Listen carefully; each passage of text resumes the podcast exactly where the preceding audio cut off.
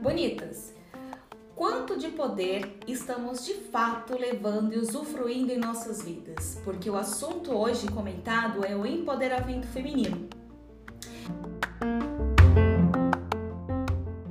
Quando de nós ouvimos a palavra poder, logo pensamos em autoridade, em imposição de nossas vontades sobre os outros, em sermos melhores que os outros. Mas quando falamos de empoderamento feminino, estamos querendo despertar a consciência das pessoas para outra coisa, que nada tem a ver com o velho conceito de poder. A melhor e mais precisa definição para o empoderamento feminino está no sentido de fazer com que nós, mulheres, nos apropriemos da expressão eu posso. Ou seja, empoderamento feminino deve ser sinônimo de se sentir capaz. Sim, você pode se apropriar das suas possibilidades para reconhecer as suas capacidades, que é o seu alto valor, o seu amor próprio, pode ampliar o leque sobre o que você almeja e deseja para a sua vida, tendo como ponto de partida o autoconhecimento. Os melhores resultados e conquistas que obtemos derivam desse alicerce interno e que se inicia com consciência, porque a consciência é o primeiro passo para o empoderamento e ele surge quando quebramos velhas crenças e paradigmas. O poder feminino não tem nada a ver com se sobrepor aos homens ou à sociedade. Ele é o canal de acesso consigo mesmo e com o seu melhor, e por isso com sua consciência. É primeiro com consciência sobre si que você consegue acessar, consegue despertar e usufruir do seu melhor, dos seus potenciais, ficando imune às invalidações que praticamente toda mulher sofre desde que nasce. Desde pequenas, culturalmente, vemos as meninas sendo criadas para serem mais submissas, para exigirem menos, para obedecerem mais regras recebendo muitas e muitas pressões sociais que, por fim, as impedem de acessar todo o seu potencial feminino. Muitas de nós, mulheres, e nossa, e nossa própria sociedade, no fundo, ainda continuam presas ao paradigma da liderança masculina, como se o padrão masculino fosse o melhor ou o mais viável. E isso impacta em todos os âmbitos das nossas vidas, inclusive no aspecto pessoal. O mundo masculino, historicamente, está relacionado à conquista de territórios, à força ao ideal de lutar para seguir em frente. Mas hoje, esse comportamento deixou de ser nossa maior urgência e nosso maior fator determinante para a sobrevivência da raça humana. Não temos mais territórios para conquistar, mas temos que cuidar dos territórios que já conquistamos. E cuidado é uma característica feminina. As necessidades da humanidade estão mudando e somente algumas características femininas podem nos levar a uma coexistência e consequência de evolução.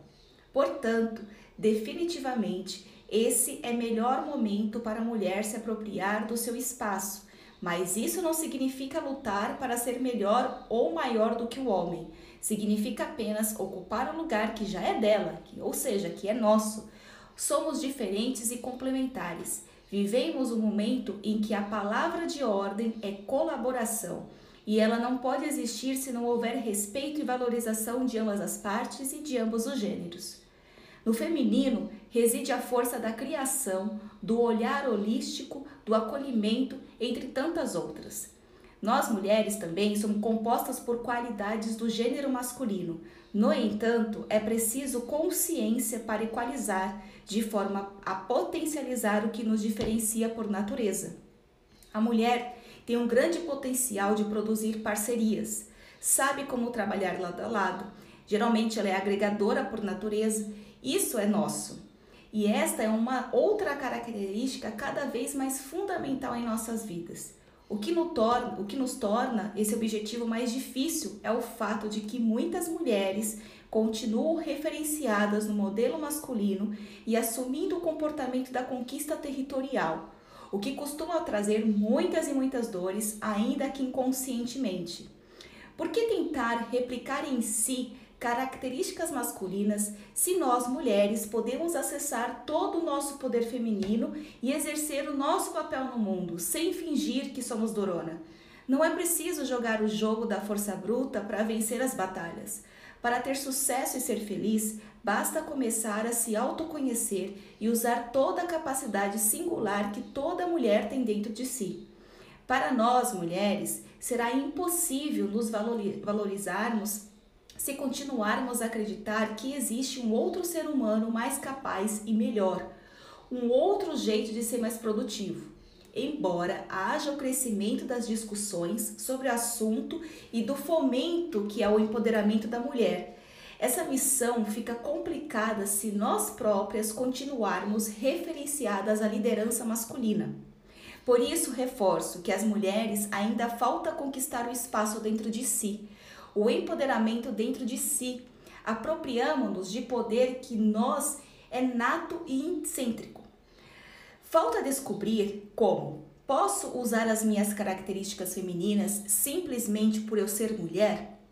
Como eu vou utilizar o cuidado, a delicadeza, o carinho, a empatia, a visão do todo, a sensibilidade, a compaixão, o perdão, a doçura, a tolerância, a flexibilidade, a intuição, a compreensão, entre tantas e outras peculiaridades ao meu favor. Eu digo isso porque eu também precisei quebrar crenças para me apropriar do meu poder feminino. Eu também entrei no mundo do trabalho, no mundo profissional, reconhecendo o poder masculino e acreditando que precisaria aderir a esse modelo, porque seria a única forma de chegar ao sucesso.